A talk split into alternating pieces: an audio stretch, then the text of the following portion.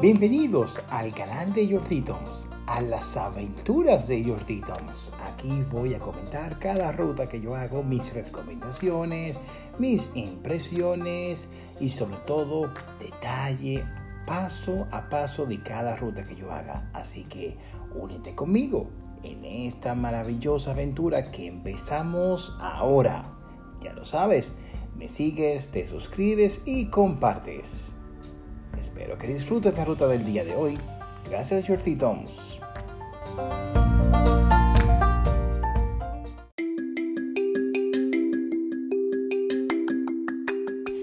Hoy vamos a comentar qué tal fue la experiencia de la ruta desde el Hotel Vela con una altitud de un metro sobre el nivel del mar. O bueno, un poquito, ahí empecé o empecé más para atrás. Luego en la playa de San Sebastián inclusive entré a la arena un metro sobre el nivel del mar hasta llegar a la montaña del Tibidabo con más de 520 metros de altitud. Esto fue un reto muy personal que lo disfruté muchísimo, así que sin más, pónganse cómodo y vamos a disfrutar. Yo preparo mi café, una rica galleta,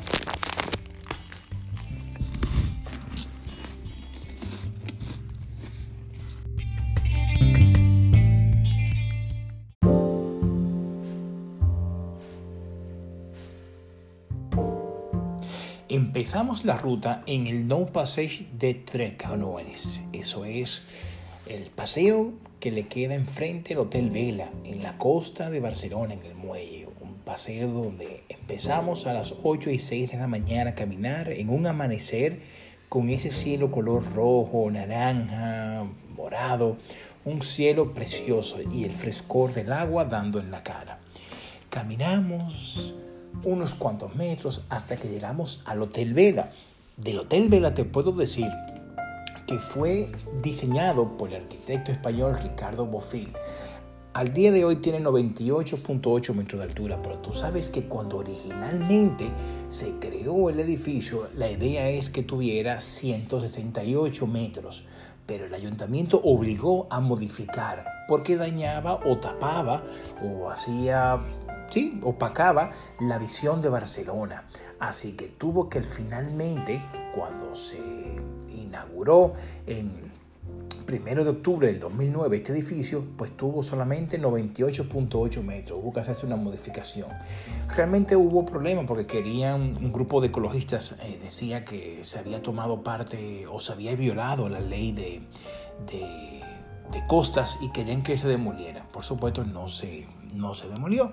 Así que nada, seguimos caminando, bordeamos el edificio del Hotel Vela, bajamos al paseo y llegamos a la playa de San Sebastián de Barcelona. Así es, en Barcelona hay una playa que se llama San Sebastián de Barcelona con unos 660 metros de longitud. aquí hice, bajé al mar en la arena eh, y medí llevaba un metro sobre el nivel del mar y yo donde entiendo que ya no iba a bajar cero porque no me iba a meter al agua. Pero bueno, te cuento algo, algo interesante de esto y es que en agosto del 2019 se encontró en el mar una bomba de la guerra civil sin detonar. Eran 70 kilos de explosivo. Casi se acordonaron unos 250 metros hasta que se resolvió. Seguimos caminando y llegamos al Museo de Historia de Cataluña. Ya nos alejamos, empezamos a bordear por el muelle y dejamos el, el mar a nuestra espalda. Empezamos a caminar rumbo al norte. El Museo de Historia de, Cataluña nos va a quedar a mano izquierda. Es una, está hecho en, en una especie rústica de construcción con una arquitectura preciosa. Eh, el museo se interesa en la conservación y la exhibición del material que ilustra la historia de Cataluña, dando un soporte súper especial a esas personas o instituciones que tienen como objetivo la investigación histórica. Así que sin más, seguimos caminando y cruzamos y nos encontramos con el monumento que se le hizo a Josep Moragués.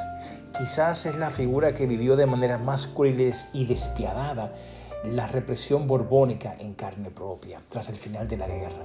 A diferencia de Rafael de Casanova, por ejemplo, que consiguió salir vivo y continuar con su actividad profesional, a Josep perdió todos sus bienes, sus honores militares, su propia vida al ser ejecutado.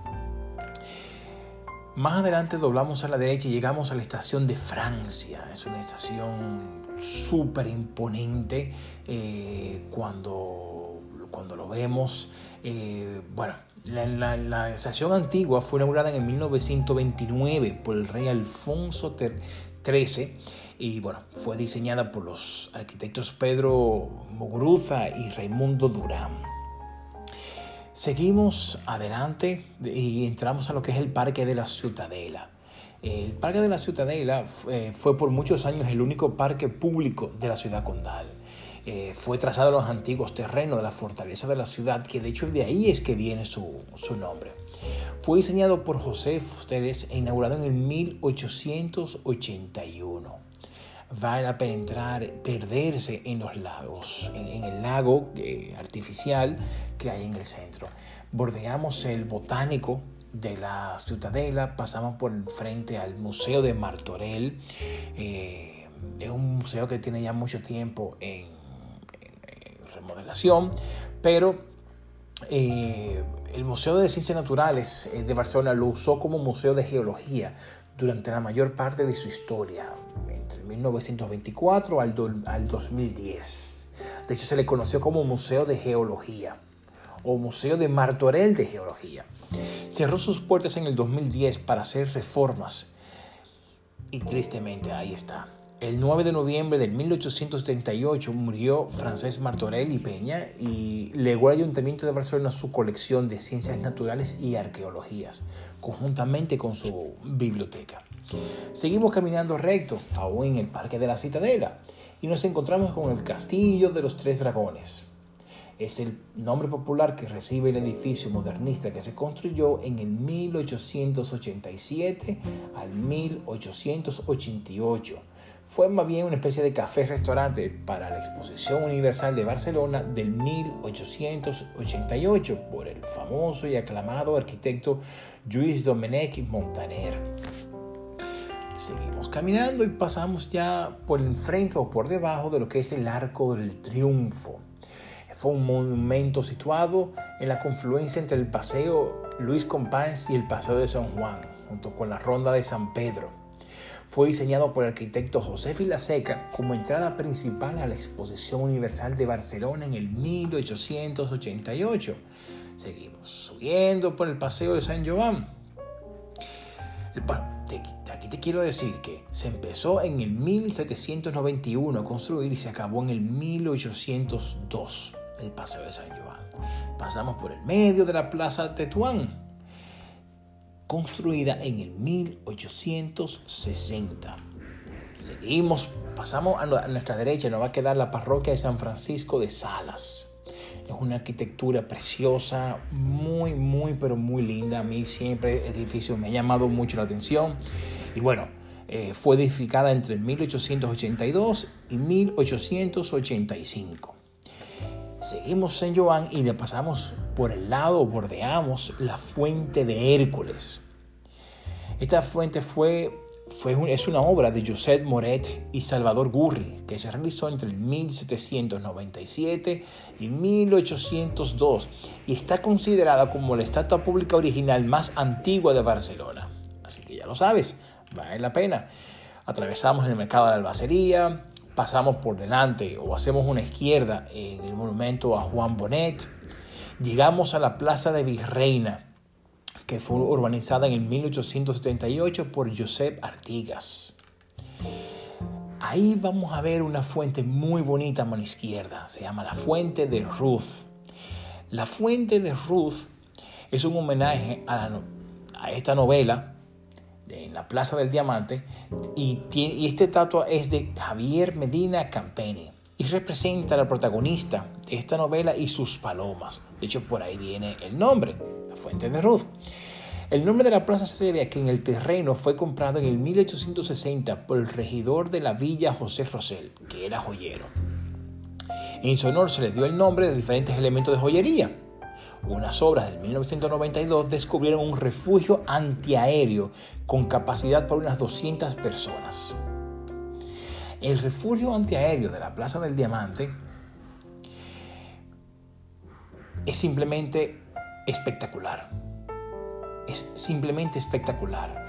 Eh, lo que transmite las esculturas eh, de la señora metida en el hierro, como pidiendo auxilio, eh, caló mucho en mi corazón. El nombre de la plaza se le debe a, a, a, lo que comenté anteriormente, pero realmente hace, más que el tema de diamante, hace honor a, ese sentimiento de lo que significó eso, ese, eso, eso que se vivió antiaéreo. Eh, seguimos caminando hasta llegar al siguiente punto importante, que es el jardín del Turo de Puchet. Pero antes de, quiero comentar que más adelante por primera vez vemos el avistamiento del Tibidabo. Después de 7 kilómetros ya empezamos a verlo muy cerquita. Los jardines del Turo del, del, Puchet eh, es eh, la, vista de Barcelona. Podemos ver una vista de 360 grados, pero y pero aquí es muy interesante porque si vemos al norte, vemos hacia dónde vamos, que es el Tibidabo. Pero si vemos hacia el sur, podemos ver perfectamente el, lugar donde empezó toda la, toda la ruta y ver la distancia que hemos recorrido realmente fue, fue muy, muy gratificante. En el 1917 la zona fue incluida en un plan de preservación de zonas verdes. Aunque hasta el 1970 no se formalizó la construcción de un parque público, los jardines cuentan con el mirador que le acabo de comentar, que es precioso. Seguimos caminando hasta que llegamos a la villa hispanoárabe. Es una villa que, bueno, como tú no conozcas a la dueña de la casa, no te van a dejar entrar, pero realmente su historia eh, es, muy, muy interesante, que creo que pocas personas la, la conocen. Cuenta la leyenda que la villa durante su... que la villa hispanoárabe fue construida por un sultán que vivió en ella durante su estancia en Barcelona. Bueno, o al menos la gente mayor del barrio así lo recuerda. Pero la verdad es que viéndola podría ser perfectamente así. Sin embargo, su realidad es bien distinta. El don Andreu urbanizó la avenida Tibidabo entre 1899 y 1901. Bueno, pues bien, muchos años antes, la hija de un naviero, Josefa Cayol, heredó el Fare Blanc y empezó a urbanizarlo, tomando como eje la calle León 13. Y una de las casas en primeras en construirse fue la Villa Hispano-Árabe. Luego en 1893, Teresa Miguel Borrego y José Yebra Alonso empezaron la construcción de su villa de verano, la número 25, que esta no estuvo lista sino dos años después. Así que la historia de esta villa viene de muy, muy, muy atrás. Seguimos caminando por el asador de Aranda, para mí uno de los mejores restaurantes de Cordero de Barcelona. Pasamos por Plaza de Calvo. Em, en las Torres eh, Vélez no entramos, pero debajo hay, unas, eh, hay una especie de balcones en curva muy bonito que vale la pena visitar. Atravesamos la Ronda de Dal, cruzamos el Paseo de las Aguas, vemos un mirador precioso y vemos toda la ciudad de, Barcelona. Finalmente llegamos al, Parque Tibidabo, a una altura de más de 520 metros de altitud. Es muy, muy, muy gratificante después de haber caminado todo, la sensación que se siente llegar al parque. Te voy a comentar algo muy rapidito de, del Parque Tibidabo. Es un parque de atracciones situado en la montaña del Tibidabo, que es la más alta de Corcerola, de la Sierra de Corcerola. Em, la verdad es que es, eh, puedo decirte que es eh, el parque de atracciones operativo más antiguo de España y de hecho el tercero más antiguo de toda Europa y creo que es uno de los más viejos del mundo. Su historia empieza en el año 1899, cuando el farmacéutico Salvador Andreu promueve un proyecto de urbanización de la montaña. Y es cuando nace el parque. Así que muchas gracias por escuchar la descripción de esta ruta. Espero que la hayas disfrutado como yo la disfruté.